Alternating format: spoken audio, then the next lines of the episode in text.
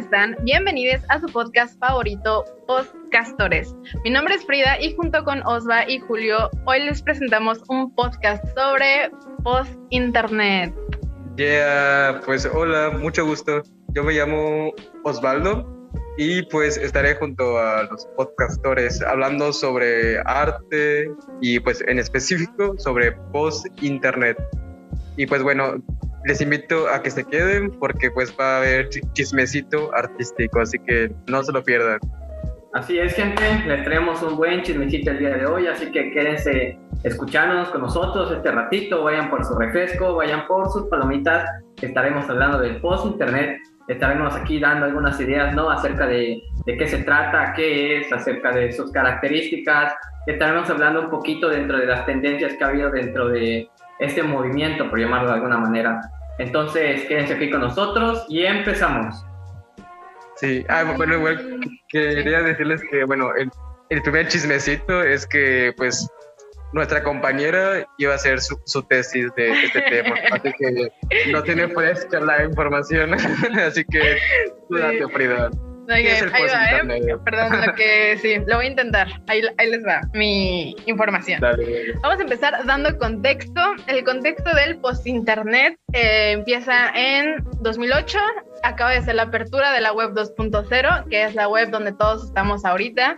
Es la web de fácil acceso, donde el usuario puede pues navegar y shalala. Antes la web pues era muy difícil de usar y nada más lo usaban programadores de software o hackers y gente que sabía usar ese tipo de lenguaje. Y pues en ese tiempo empezaron a haber muchísimos blogs, la apertura de, pues, ajá, lo que conocimos como MySpace, de Facebook y otros blogs pues más independientes, que para mí yo creo que fue como el epítome de la creatividad digital, porque no estábamos limitados como ahora a Facebook o Instagram o este tipo de monopolios donde nos dan nada más, pues ya el, la plataforma y tú nada más subes tus cosas, pero en ese tiempo podías crear todo lo que se te ocurriera y era una estética preciosa, o sea, el Internet del 2000 fue muy, muy creativo y se me hacía fantástico. Entonces, en uno de estos momentos, eh, uno de estos blogs, que es el que nos vamos a centrar y donde surge pues la definición, se llamaba Nasty Nets Internet Surfing Club y era un club integrado por artistas activos en la red donde se documentaba y remezclaba la experiencia de navegar en Internet. Eh, partiendo de estas características, eh, con el contenido del Surfing Club empezaba a mostrar Olson, o que más bien, perdón, no les he dado la introducción a la persona que es la base de este concepto, que se llama Marisa Olson, que es mi ídola, la verdad la quiero mucho. Marisa Olson decide dar el primer esbozo teórico sobre lo que parecía ser el cuerpo de un nuevo movimiento artístico. Ella es pues la fundadora del término post-internet y es una gran artista, si no la conocen, por favor, búscanla, tiene obras fantásticas. Igual si quieren buscar lo que alguna vez fue Nasty Nets Internet Surfing Club, porque este tipo de páginas obviamente ya no existen porque el Internet no es un archivo. Hay una página que ha hecho un gran trabajo de recopilación de archivo de Internet, de historia, se llama Reason, pueden googlearlo y van a encontrar el demo de cómo se vio alguna vez esta página y lo fantástico que había, las cosas que habían ahí dentro eran de verdad fantásticas. Wow, pues, pues, ese es el contexto, amigos. Joyitas, joyitas. Bueno, pues yo igual quiero comentarles un poco sobre esta artista, Ma- Marisa. Pues ella es alemana. Eh, ella, aparte de, pues, de artista, es crítica de arte, es curadora y también es pe- performancera. Su, su trabajo, pues, está entre las vertientes del, pues, del internet, ¿no? Eh, ella fue fundadora, pues, de este club que, que me- mencionó Frida y también tra- trabaja con conceptos de sobre el género, ¿no? Sí, Eh, Frida, sobre, sobre género también Ajá, sí, igual. y la influencia de- de- del internet, ¿no? Como pues en la cultura. Ujú. Sí, la verdad es que mi tía, la Marisa Olson, es fantástica. De hecho, tiene una obra muy, muy buena. Bueno, tiene muchas obras muy buenas, pero una de mis favoritas es que audicionó para American Idol, pero su audición es Ay, un no performance. sí. Es un performance. De verdad está fantástico esa obra. Búsquenla, por favor. Eh, bueno, Dale, siguiendo, siguiendo con, con este tema, Eh, eh, insisto, o sea, la, definición del post-internet eh, es, no existe. Se exime de significado porque la verdad ha evolucionado mucho, pero si lo percibes, o sea, si lo ves, te das cuenta de que es arte post-internet. Nosotros vamos a dar como las características o las teorías que han surgido y ustedes ya pues pueden tener su propio albedrío, su propia definición o concepto de lo que es el post-internet. Otro de los nombres que le han dado al término se lo dio Guthrie Lonergan, que es otro de los ah, artistas que estuvieron ahí en, en ese Surfing Club y que también es de los fundadores de esta teoría. Eh, en una entrevista lo llamó Internet Aware o Internet Awareness, que se traduce como conciencia de Internet. Y pues para muchos esto significó como un título más preciso sobre lo que significaba el término post-Internet, porque muchos lo consideran o lo entienden como la muerte misma del Internet. Y pues sí, es un poco confuso, pero no tiene nada que ver. Entonces, hay que entender el Internet. O sea, una de las definiciones que da Marisa es que en la medida en el que el acto de encontrar imágenes se eleva al nivel de un performance por derecho propio y las maneras en que las imágenes son apropiadas convierten a esta práctica en algo más que una cita, pues las saca de circulación y las reinscribe en un nuevo marco a las señales, autoridades y sentidos nuevos. Esto es una cita de Marisa Olson, que creo yo que es una de las definiciones de lo que es el post-internet, o sea, es como la esencia de lo que es el internet. ¿Y qué es a lo que se refería ella? O sea, es apropiación, es encontrar imágenes en Internet, es la experiencia de navegar en Internet, agarrar las imágenes y apropiárselas, no plagiarlas, sino darle un nuevo sentido y sacarlas de contexto, o sea, todos los... Sí, ¿no? Ella se refería como a un principio que era como pues el arte que, que venía como de esta búsqueda o de, de este navegar por, por las páginas web, ¿no? Pero pues como dices, ¿no? Que ya después se fue deformando pues el concepto, ¿no? Y, e incluso en un, a ver, en donde les tengo el dato, ah, en 2014 en una muestra de art post internet, eh, pues en la feria, ¿no? En el Ulen Center for Contemporary Arts de Pekín, pusieron como pues en el catálogo como una pues encuesta, ¿no? De pues le pedían al público pues que definiera, ¿no? Como el término post-internet, porque había una gran polémica como entre artistas, comisarios y teóricos, ¿no? Como que pues no se ponían de acuerdo, que unos sí pertenecían, que otros no, entonces este neologismo pues ha causado como pues problemas, ¿no? O sea, hay personas que se identifican, hay otras que no, entonces sí, es como pues ambiguo, ¿no? Porque Sí, o sea, es, es, lo que le comentaba hace rato pues a Frida, ¿no? Que igual hay un artista que menciona que el Internet como ya está como tan expandido o ya, ya está tan ubicuo en la realidad que ya parece que no tiene coherencia, no es como es está en todas partes y afecta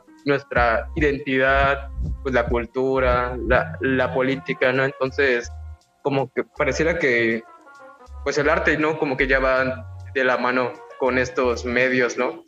Como que es muy difícil escapar sea esto o no o no hay escapatoria igual, ¿no? Sí, sí o sea, exactamente, exactamente. Es igual pues, se puede decir que nosotros igual somos artistas pues internet, ¿no? exacto, o sea, yo yo sí, somos. Sí somos, amiga. Eh, es lo que yo digo, o sea, y lo que dice igual Jen McHugh, que igual es de los teóricos pioneros de esto, es que para mí esto es una era más que un movimiento, o sea, porque no hay, como lo, lo que decías, no hay manera de salir. Y es muy triste o, es eh, más bien como, o sea, sí, o sea, no, no es como creíble que alguien, o sea, porque obviamente hay muchos artistas que no hacen obra de internet, o sea, o no están interesados en hacer obra digital o shalala, y, y que su obra es muy tradicional o sus temas son súper tradicionales. Digo, pues está bien, ¿no? Cada quien, pero el hecho de no reconocer que el internet afecta la obra o el arte de cualquier manera es pues muy, muy, ajá, o sea, no, no deberías de no reconocer ese término, ¿sabes? o ese medio como algo muy impactante en el mercado del arte o en el sistema del arte, porque no hay manera, o sea, eh, incluso si tú pintas un óleo y lo pones en un cubo blanco y crees que nada más va a estar ahí, pues no, o sea, eh, incluso para publicitar tu obra tienes que ponerla en Instagram. Y si no quieres, ponle va, va, va, no la voy a subir a Instagram, yo soy súper tradicional. Eh, la persona que vaya a ver tu obra a la galería le va a tomar una foto y la va a subir a su historia y va a estar en internet. O sea, no ah, hay manera. Y, y, tenemos que tener conciencia. Incluso, el, o sea, pensar como el internet, cómo afecta la manera ahora de hacer obras, porque aunque tú creas que tu medio final va a ser tu cubo blanco o que va a estar expuesto ahí, no, o sea, las personas o la, la mayoría de tu audiencia va a ser digital, o sea, todo el mundo va a ver tu obra en su celular o en una pantalla digital. Entonces, también pensar, eso afecta a la manera en la que piensas tu obra, o sea, porque no va a acabar nada más en un óleo, va a acabar en un medio digital también. E, eso, eso también es bastante... Ahora que lo mencionas, o sea, como que estaba como reflexionando que ahora, bueno, si, queremos buscar como una referencia o ver una película y todo, o sea, ya es como por internet, ¿no? No es como antes de que ibas a la biblioteca, buscabas la pintura o ibas al museo, ¿no? ahora como para inspirarte y todo, pues ya tocas como pues las fibras del internet, es como, wow, sí es cierto están, o sea, como que no te das cuenta, ¿no? Como de lo cotidiano, ¿no? O hasta para comunicarte, ¿no? O sea, justo esto, o sea, este podcast va a estar en la web, ¿no? Entonces, sí.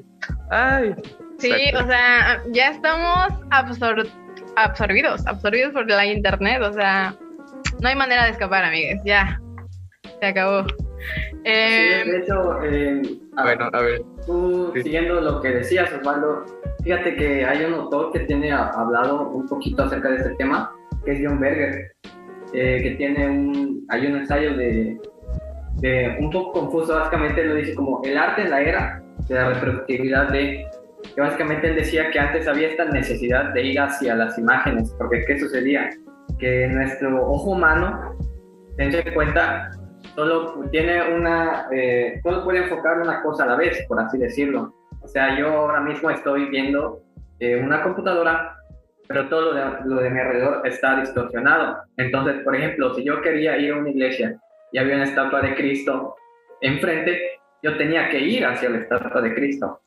Pero ¿qué pasa? Que desde que antes del Internet, de, de hecho, desde que inventó la fotografía, surgió esta nueva tendencia de que ahora no nosotros no tenemos que ir hacia las imágenes, sino las imágenes van hacia nosotros. Entonces yo ya no tengo la necesidad de acercarme a esa estatua, sino que puedo tomar mi fotografía y la imagen viene hacia mí.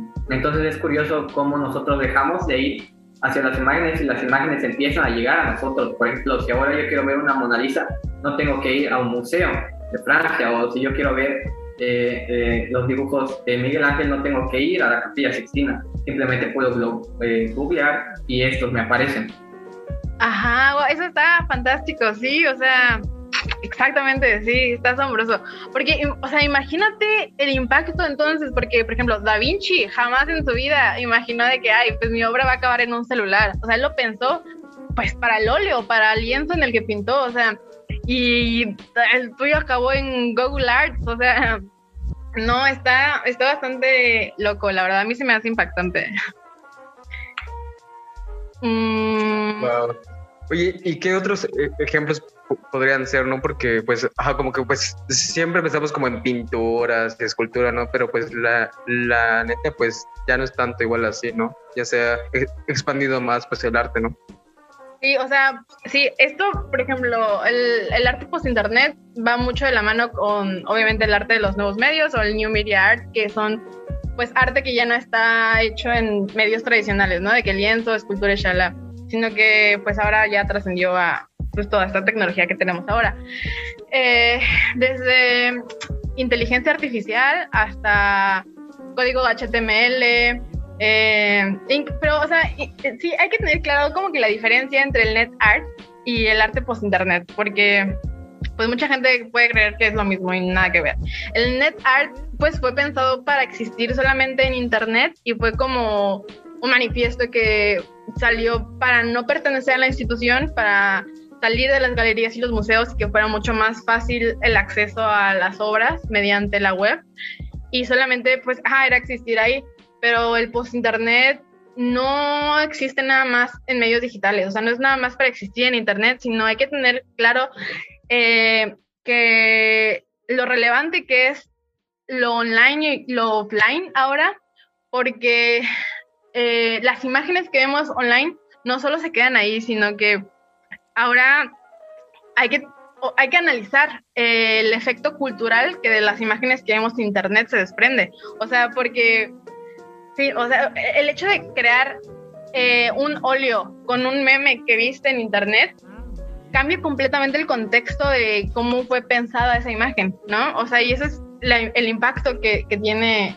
la imagen de internet en tu obra por ejemplo, un, ejemplo que a mí me gusta mucho, que es que yo con alguien que yo eh, sigo, que sé que también tiene, o sea, que sí se considera artista post-internet y de hecho se tituló con su tesis sobre el post-internet, se llama, es de Mérida, se llama Kaylee Martín o arroba sartén, 129 creo.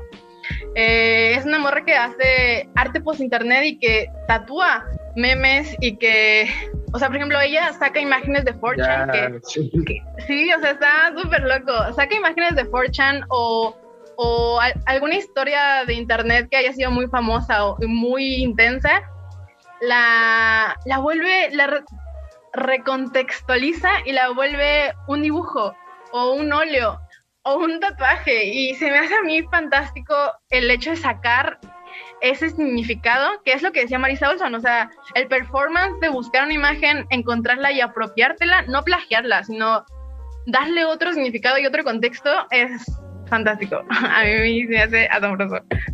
Sí, tiene mucha razón en eso. A mí me parece increíble, como tú, como decíamos un momento, ¿no?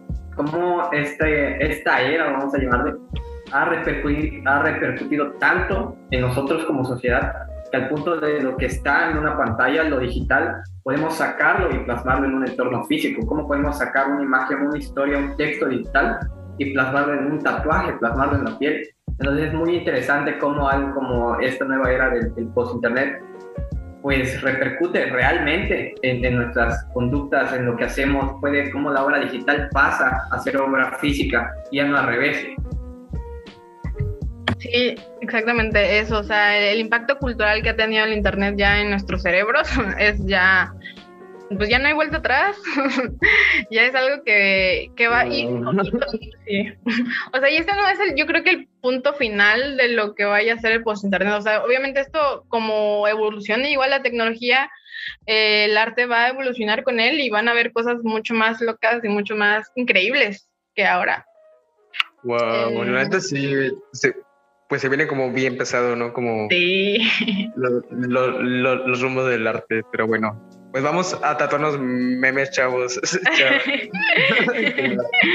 claro que sí. Pues siguiendo dentro, claramente dentro de estas tendencias que surgieron a partir de esta nueva era, y algo que nos preguntan mucho, pues vemos que los memes, todos estos memes que vemos por allá, pues han agarrado bastante, eh, mm, podemos llamarle más que popularidad, sino que han realmente repercutido bastante en aspectos sociales, en aspectos políticos. Entonces siempre nos han enviado mucho esta pregunta de que, oigan, este, ¿podríamos considerar los memes como, como una forma de arte? Y pues igual, como, como esto, el tema del net art, pues puede ser un poco complicado definirlo más allá. Este, pues primero habría que definir qué, qué, es un meme, ¿no? Aquí pues tengo algunas definiciones, yo eh, la más acertada diría que es una imagen, video, texto eh, distorsionado eh, con fines caricaturescos. Con caricaturescos me refiero a que es esta distorsión de la realidad con un fin humorístico, ¿verdad? Y que principalmente podemos encontrar en Internet. Es por eso que este tema de los memes tiene que ver de lleno con este tema del, del, del post-internet. Y bueno, vemos con esta definición que hay algunos, eh, algunas características que nosotros podríamos bien eh, atribuir al arte y que son esta sátira de la realidad, o sea, de que toma conceptos de la realidad para transmitir algún tipo de mensaje, ya sea en, principalmente pues humorístico, satírico, aleatorio, ¿no? Y bueno, para realmente poder responder a esta pregunta, de si los memes podrían ser considerados artes, pues igual habría que definir qué es el arte, que yo sé que es un tema pues un poco difícil de hacer, nos daría para discutir en otros dos o tres podcasts. Para otro podcast. Es un tema bastante difícil, pero bueno, yo aquí preferí simplificarlo, buscar una definición muy simple para no meternos de lleno en otros aspectos. Y es que yo, muy simple, en simple palabras, definiría el arte como cualquier cosa que esté creada por el ser humano y que como tal no tiene un fin práctico para, para la vida. ¿A qué me refiero? Digamos, eh, la música. La música como tal no, no suple una necesidad básica, no tiene un fin práctico como lo podría ser un lápiz que nos ayuda a escribir, alguna una cafetera que nos ayuda a preparar café, son productos mercantiles, pero sí que la música nos ayuda a sobrellevar la vida. O sea, no nos suple una necesidad, pero sí que nos ayuda a vivir de, de una mejor manera, por así decirlo. Entonces, dicho esto, pues yo podría decir que los memes sí entran dentro de esta definición. ¿Por qué? Porque son una creación humana y como tal no son prácticas, no cumplen alguna necesidad para la vida, pero sí que ayudan a sobrellevarla con esta sátira de la realidad, o sea, como este tono humorístico que tienen, que nos ayuda a, no solo a plantear temas que sean sensibles de una manera más ligera, sino que también a transmitirlos y ayudar a sobrellevarlos. Entonces vemos que los memes son una forma de transmisión de patrones culturales, o sea, transmite eh, eh, opiniones, transmite temas a lo mejor sensibles, transmite ideas, pensamientos, pero, pero claramente siempre llevada de la mano con humor, que es una de las características que el meme tiene sí o sí, que siempre va de la mano con el humor. Y dicho este análisis, nosotros podríamos decir que sí, es un meme, pero incluso podríamos hacer un análisis al inversa. ¿A qué me refiero? Que surge otra pregunta y es, ¿el arte podría ser considerado un meme? Ya no solo el meme podría ser considerado el arte, sino el arte podría ser considerado un meme, que es bastante interesante. Y investigando un poco, vemos que hay corrientes. Interesante, ¿no? O sea, cómo se, pues, se replantea pues, la pregunta, ¿no? Es como, wow, está más. Como que está para pensarle más. Como, mm". Sí, sí, fíjate. De hecho, aquí tengo. Eh, ¿Qué sucede? Que hay corrientes que, fíjense, y tienen estas mismas características de que son distorsiones eh, caricaturescas de la realidad, por llamarle de alguna manera, pero que, que sí transmite patrones culturales. O sea, el arte, por ejemplo, podemos hablar de, de obras como, ¿qué me dicen del original de Duchamp? El original de Duchamp realmente es una obra que carece de sentido, más allá de esta crítica satírica, humorística, de que decía de que el arte está tomando un rumbo pues bastante abstracto, ¿no? O qué me dicen de las obras de, de, de, de Manzano, ¿no? por ejemplo, el excremento de artista en lata. Lo mismo es una obra que carece completamente de sentido, pero que lleva esta crítica, este tono con humor para criticar eh, estas, estas tendencias que estaba teniendo el arte en ese momento. Y así ya podría hablar de, de, lleno de corrientes como son el dadaísmo o el fluxus, que si leemos, eh, analizamos sus características, pues eran eh, corrientes que carecían de sentido, que iban de la mano con el humor, con lo absurdo, con esta corriente pues de, ser escandalosas, ¿no? De carecer como tal a veces de un sentido, eh, eh, pero ser, ser aleatorias, o sea, ser completamente caóticas, pero que son consideradas, consideradas artes, ¿no? Porque eran nuevas formas de comprender la realidad. Entonces, eso es un análisis muy interesante, de que incluso desde cierto punto de vista eh, ciertas corrientes, ciertas obras de arte podrían ser consideradas un meme. Claramente no, no, existía ese concepto como tal en ese entonces, pero vemos que iba de la mano con estas características de eh, manifestar la realidad con este tono de burla, con este tono abstracto. Y ya quizá para ir finalizando este tema, yo sí, no, eh, yo sí definiría que los memes de alguna manera podrían ser considerados arte, ya definir si buen o mal arte, ese es otro rollo, pero yo diría que sí. Claro. Entonces, pues, eh, ¿en, ¿en, qué, no sé qué opinan ustedes, compañeros, pero yo, siguiendo con este análisis, ¿dónde metería a los memes, yo quizá dentro del arte conceptual, dentro de este arte, esta corriente contemporánea, arte conceptual, que básicamente que se basa el arte conceptual para reflejar la memoria, el arte no necesita de un objeto físico, sino que pasa a ser tan solo una idea, que es básicamente lo que planteaba Darto con este, pues, esta tesis ¿no? de la muerte del arte. El arte eh, a partir de los 60, si no mal me equivoco, deja de pasar de, de, ser un objeto con normas físicas, con cánones físicos, a ser un objeto netamente filosófico. Es decir, yo puedo crear cualquier cosa en cualquier forma, de cualquier manera. Si yo sé justificar por qué es arte, puede serlo. Entonces, ¿qué opinan ustedes, compañeros? Eh, sí, em, yo creo que la verdad, o sea, yo obviamente sí, para mí el meme es claramente un, es arte. O sea, eh, pensando el arte como que es, el arte es la representación de un contexto, o sea, en todos los movimientos el arte ha sido la representación del contexto, o sea, histórico, en el que cada artista ha estado viviendo, así como el dadaísmo, el modernismo eh, y todos los ismos. Eh, el meme es una representación o es una manifestación de nuestro contexto igual y de manera satírica y burlona y entre comillas, no sin técnica, o sea, pensando que el arte debería tener una técnica estricta, eh, pero sí, para mí es un manifiesto, es una manera de representar un contexto en el que nosotros estamos viviendo y presentarlo visualmente, igual que lo hicieron cualquier artista en su momento histórico. Exacto, o sea, los memes dicen mucho sobre, sobre nuestra cultura, nuestra época, nuestra forma de, bueno, de cómo la sociedad está pues pensando, ¿no? Se está desenvolviendo y cómo está interactuando. Así que pues la neta sí. y pues, bueno, igual para ir cerrando, les voy a compartir unos nombres de, de unos artistas para, o sea, por si quieren investigarlos.